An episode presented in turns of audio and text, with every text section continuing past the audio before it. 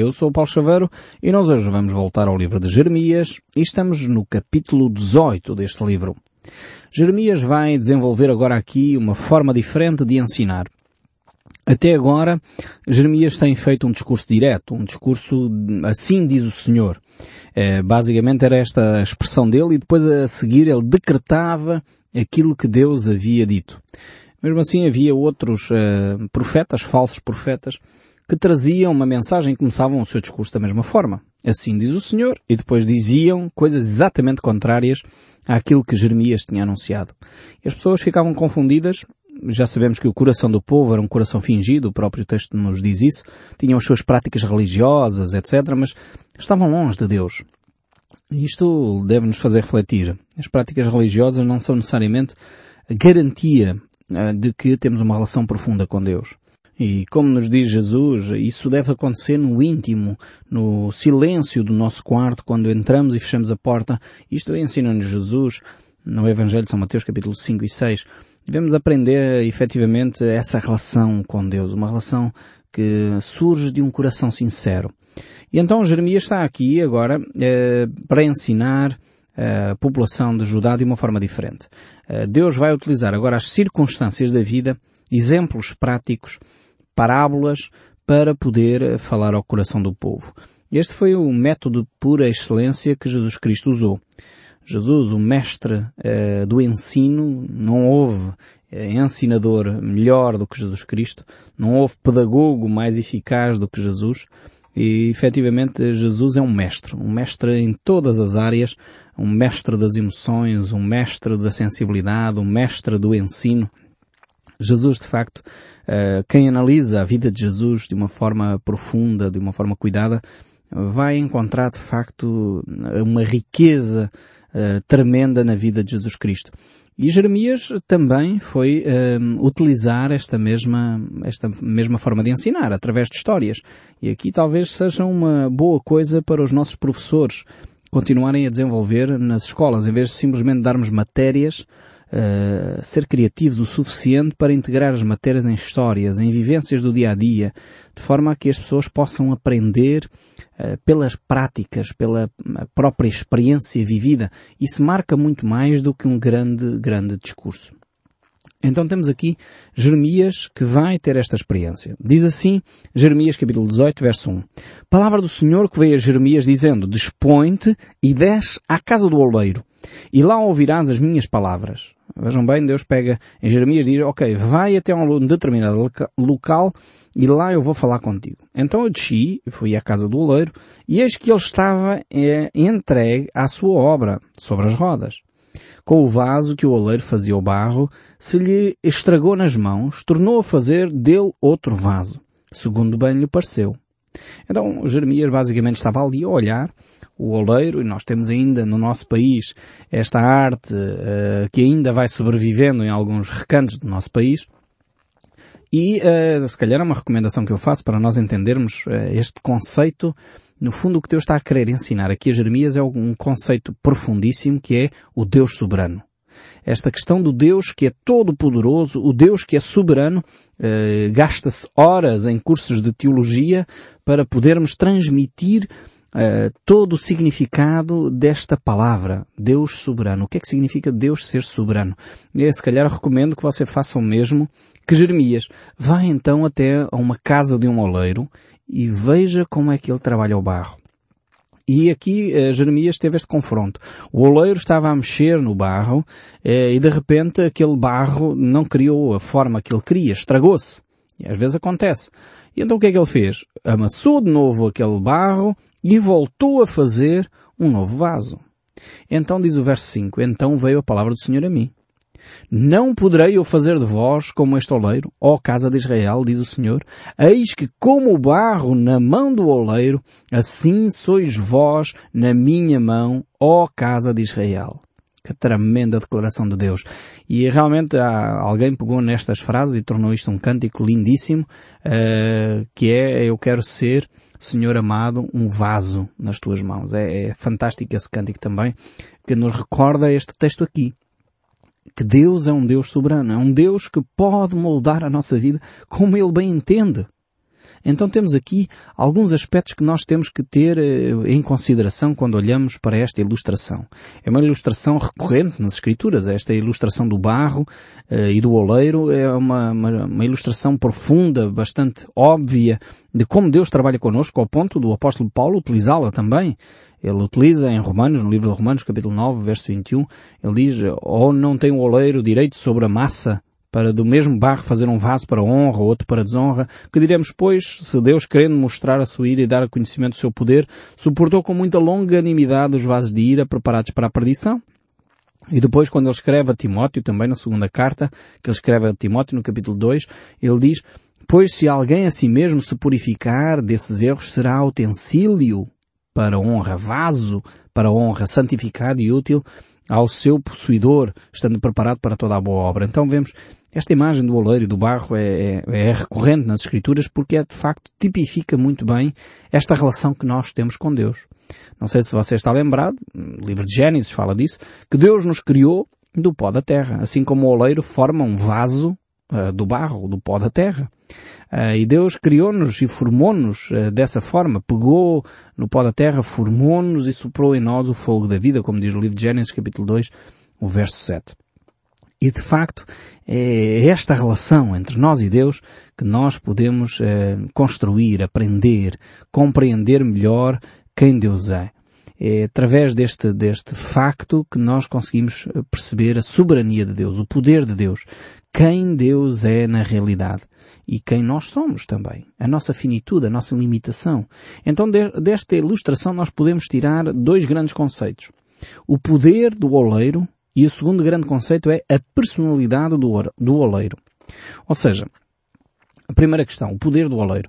Ou seja, o oleiro tem poder sobre o barro. É o oleiro que decide a forma que vai dar àquela massa informe. É o oleiro que decide se um vaso vai ter asa ou não vai ter asa, se um vaso vai servir para pôr água ou se um vaso vai servir para fazer um bom guisado uh, numa panela de barro. É o oleiro que toma essa decisão. E às vezes nós ficamos aborrecidos, tristes, ah, mas eu não sou um grande artista, eu não sou um grande atleta, sou simplesmente uma dona de casa, ou sou simplesmente um pedreiro. Então quero dizer que seja o melhor pedreiro do mundo. Se você é uma dona de casa, seja a melhor dona de casa do mundo. Se você é um empregado de escritório, seja o melhor empregado de escritório do mundo. Porquê? Porque foi para isso que Deus o criou, para ser um bom vaso nessa área. E é isso que nós entendemos pelo poder do oleiro. Deus tem poder para fazer conforme ele bem entende. Ponto final parágrafo na conversa. Por outro lado, este é um aspecto da verdade, como disse, há um segundo aspecto, é uma moeda com duas faces. Então uma moeda não é só feita de uma face, é feita das duas faces. E nós entendemos de facto, por esta ilustração, de facto o poder do oleiro. Por outro lado, entendemos também a personalidade do oleiro. Como é que nós entendemos a personalidade do oleiro? É que apesar da massa muitas vezes não estar preparada, não sei se você já mexeu em barro, eu gosto muito de mexer em barro, ainda agora há pouco tempo, no Natal, tive com os meus filhos a criar um presépio de barro. Comprámos o barro e fizemos nós o nosso próprio presépio. Se calhar é uma atividade engraçada para vocês fazerem em família no próximo, no próximo Natal. Mas uh, é, é interessantíssimo. Há quem não gosta de mexer no barro, fica com a impressão de mexer naquela massa. Mas aquela massa, se tiver muita água, não se consegue moldar, fica demasiado líquida, não fica com forma, mas se tiver demasiado dura também não serve. O barro também tem algo a dizer aqui, ainda que pouca coisa a dizer, mas tem alguma coisa a dizer aqui. E então é, é neste fenómeno, nesta interligação entre o oleiro e o barro que surge a personalidade do oleiro. Ou seja, o oleiro podia dizer, este barro está demasiado mole, vou mandá-lo fora. Ou este barro está demasiado duro, vou mandá-lo fora. Mas nele não. O, o, primeiro vaso não saiu bem, ele volta a amassar aquela massa, volta a preparar aquele, aquela massa, volta a moldar, agora entre aspas, ou sem aspas, o nosso caráter, para nos poder voltar a reutilizar. Deus não nos lança fora. Assim sem mais nem menos. Deus pega e transforma aquela massa informe numa massa e reutiliza para voltar a fazer um novo vaso. E esta é uma, uma, ilustração tremenda sobre o caráter de Deus. É por isso que, vocês já sabem, eu tenho mencionado isto N vezes aqui no nosso programa, uh, eu gosto imenso daquele texto de João capítulo 3, onde Jesus Cristo diz àquele homem que era religiosíssimo, Nicodemos, estamos a falar de um, de um sacerdote, que não percebia nada da vida eterna, não percebia nada de espiritualidade. E às vezes acontece isso. Os sacerdotes às vezes não percebem nada de Deus. Uh, têm a sua religião, mas não percebem nada de Deus. E Nicodemos era um desses religiosos que não percebia nada de Deus. Ele chega ao pé de Jesus uh, com uma conversa e perguntas e dúvidas, e Jesus diz, o que é necessário, Nicodemos, é nascer de novo. É que Deus parta esse barro velho, essas formas antigas, essas tradições que não levam a nada, e molde de novo um barro novo, um vaso novo, algo útil nas mãos de Deus. O novo nascimento. Muitas vezes Deus faz isso em nós. Quebra-nos. Quebra-nos o orgulho. Dá um ponto e vírgula na nossa vida. Alguns de nós demos tantas cabeçadas na vida que já não sabemos para onde nos dirigir, estamos numa encruzilhada talvez, e Deus diz, eu quero te dar um novo rumo. É. Dona Conceição, que nos escreveu de Odmira, do estabelecimento prisional de Odmira, ela disse exatamente isso. No momento em que chegou àquele estabelecimento, foi o momento para ela repensar a sua vida e poder voltar a ter um relacionamento com Deus. Eu dou daqui um grande abraço a todos os ouvintes uh, que estão nos estabelecimentos prisionais e que nos ouvem. E é uma oportunidade que Deus lhes dá para refazer a vida. Às vezes com esta marca. Às vezes com esta, com esta situação, com a consequência de alguns erros que cometemos. Mas uma oportunidade uma oportunidade para se fazer diferente daqui para a frente. E é isto que Deus faz pegando nesse barro. Esse barro que muitas vezes se desfaz na mão do oleiro e que Deus diz, ok, eu não desisto de ti, eu volto a fazer um vaso novo tremenda esta ilustração aqui. Talvez seja um desafio para si esta semana. Vamos visitar as olarias do nosso país. E aí aprender e ouvir a voz de Deus. Mas nós temos que continuar. Esta ilustração não para por aqui. O verso 4 prossegue, o capítulo 18 de Jeremias, e diz como é que o vaso que o oleiro fazia do barro se lhe estragou nas mãos. Tornou a fazer dele um vaso novo, segundo bem lhe parecia. Este é o grande desafio de Deus. Deus vai pegar em si de novo, mesmo que você fracassou. Se ainda de facto não passou os limites da, da, da, da, paciência de Deus, podemos dizer assim, como o povo de Israel, chegou a um ponto em que Deus disse, ok, agora tem que sofrer a pena. Não basta ter a misericórdia, é necessário trazer uma efetiva reparação do erro. E foi assim que Israel foi parar ao cativeiro. Mas mesmo assim Deus não desistiu deste povo. Deus diz, ok, eu vou voltar a fazer uma nação deste povo que se está a desmoronar. E o verso 18 diz então, então disseram, vinde e forjemos projetos contra Jeremias. Aqui agora os novos falsos profetas não querem mais ouvir uh, aquilo que Deus tem para dizer. Tal era a dureza do coração. Por isso Deus disse, acabou a oportunidade para este povo. Eles dizem, vamos acabar a, com a vida de Jeremias. Ele é incómodo para nós. Se alguém está a fazer um discurso que é incómodo para si, por favor, não faça o mesmo que este povo de Judá estava a fazer Jeremias. Não tente acabar com a voz dele. Talvez eu próprio estou a ser incómodo para si, de vez em quando, não mude de programa.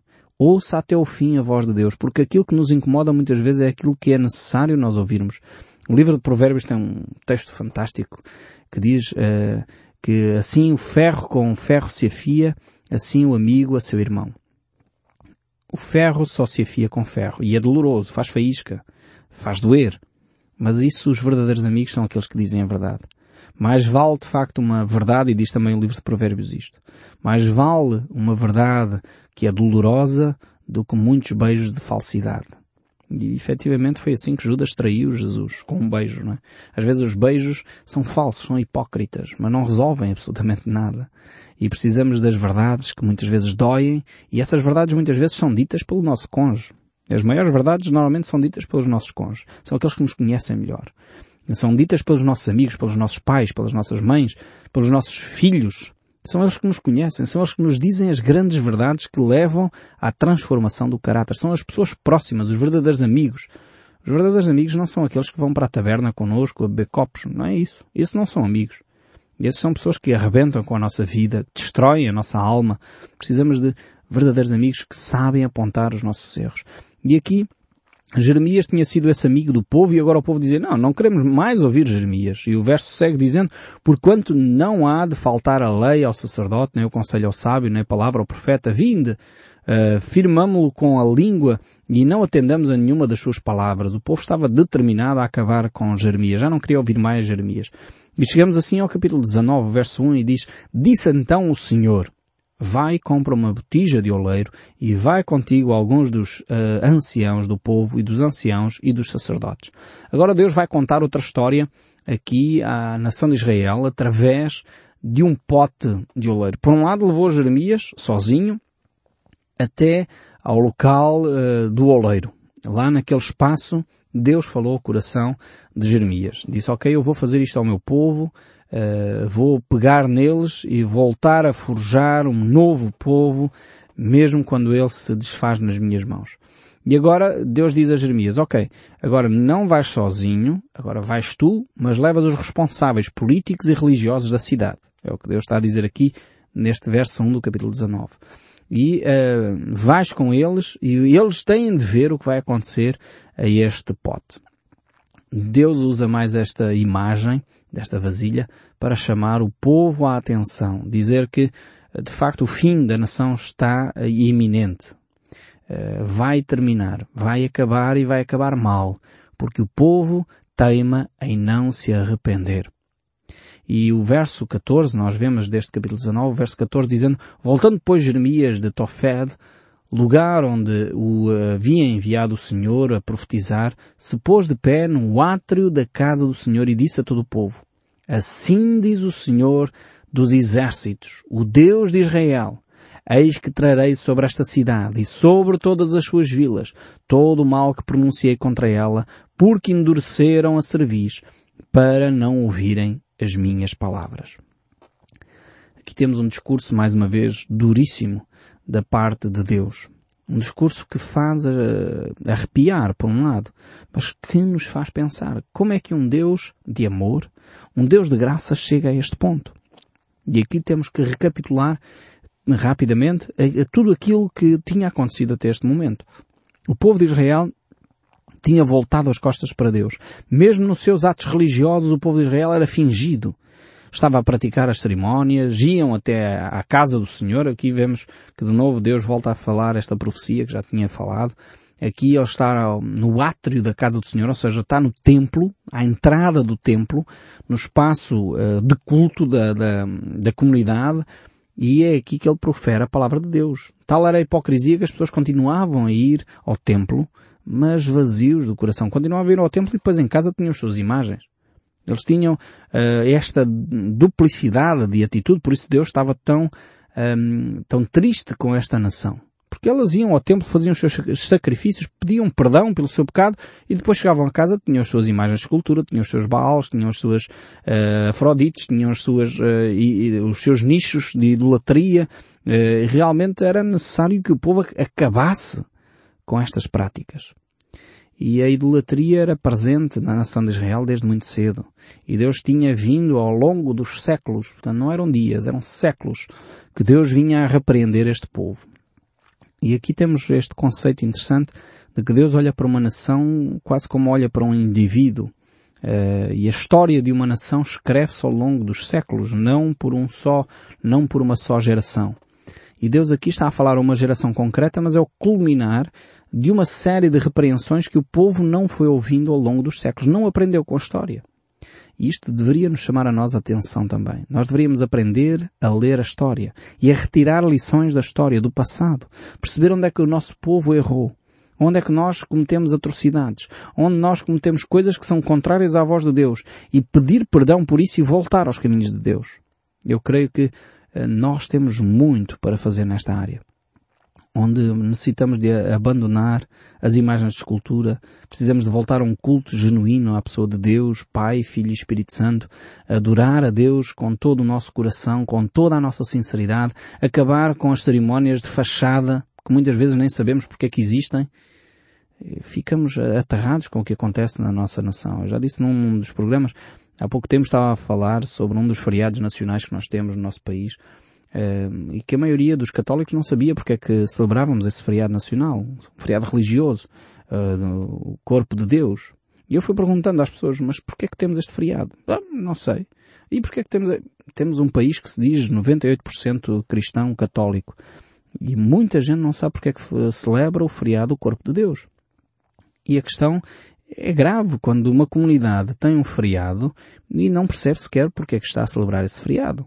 Precisamos repensar profundamente a nossa espiritualidade, a nossa relação com Deus. É um feriado de facto para celebrar a Eucaristia, celebrar uh, o sacrifício que Jesus Cristo fez. É um feriado para celebrar o que nós chamamos a Santa Ceia, aquela aliança que Jesus Cristo estabeleceu com o seu povo, uma nova aliança no seu sangue, em que é celebrada por aqueles elementos simples como o pão e o vinho. E Jesus Cristo celebrou essa aliança profunda. Então temos que receber um, este conceito e perceber o que é que está errado connosco, arrependermos-nos do nosso percurso e voltarmos àquilo que é a espiritualidade genuína. O povo de Israel já não percebia isso, estava com o coração cauterizado e por isso era iminente aquilo que estaria para acontecer. O povo tinha ultrapassado todos os limites. Este Deus compassivo, este Deus amoroso, que está à espera de um arrependimento do seu povo, já disse, ok, acabou. O povo tem realmente de ser uh, punido. É como um pai com um filho. Quando às vezes os meus filhos fazem determinadas coisas, todos os dias isto acontece, vamos para a cama, fazemos as orações, eles ficam lá e no quarto e começa a conversa. E os meninos, vamos calar, amanhã tenho que levantar cedo para ir para a escola. Depois, meninos, vamos calar, amanhã tenho que levantar cedo para ir para a escola. E às vezes digo três, quatro, cinco vezes, eh, eu sei que não sou muito paciente, se calhar deveria dizer mais, mas chega um ponto em que eu digo, acabou. Não há mais conversa no quarto. E se vocês voltarem a, a conversar, ou têm um castigo, ou têm de levar uma palmada ou duas. E, e isto para quê? Para eles perceberem que realmente aquilo que estamos a dizer é, é para ter em conta. E foi o que Deus fez com a nação de Israel. Qualquer pai que ama os seus filhos não pode deixar eh, de cumprir aquilo que diz, assim como Deus não poderia deixar de cumprir aquilo que disse à nação de Israel. E realmente Deus ama profundamente este povo e Deus quer trazê-los de volta a um relacionamento genuíno e sincero com Ele, assim como Deus o ama a si e a mim e quer ter um relacionamento sincero, profundo e transparente consigo. E eu espero sinceramente que o som deste livro continue a falar consigo, mesmo depois de desligar o seu rádio. Deus o abençoe ricamente e até ao próximo programa.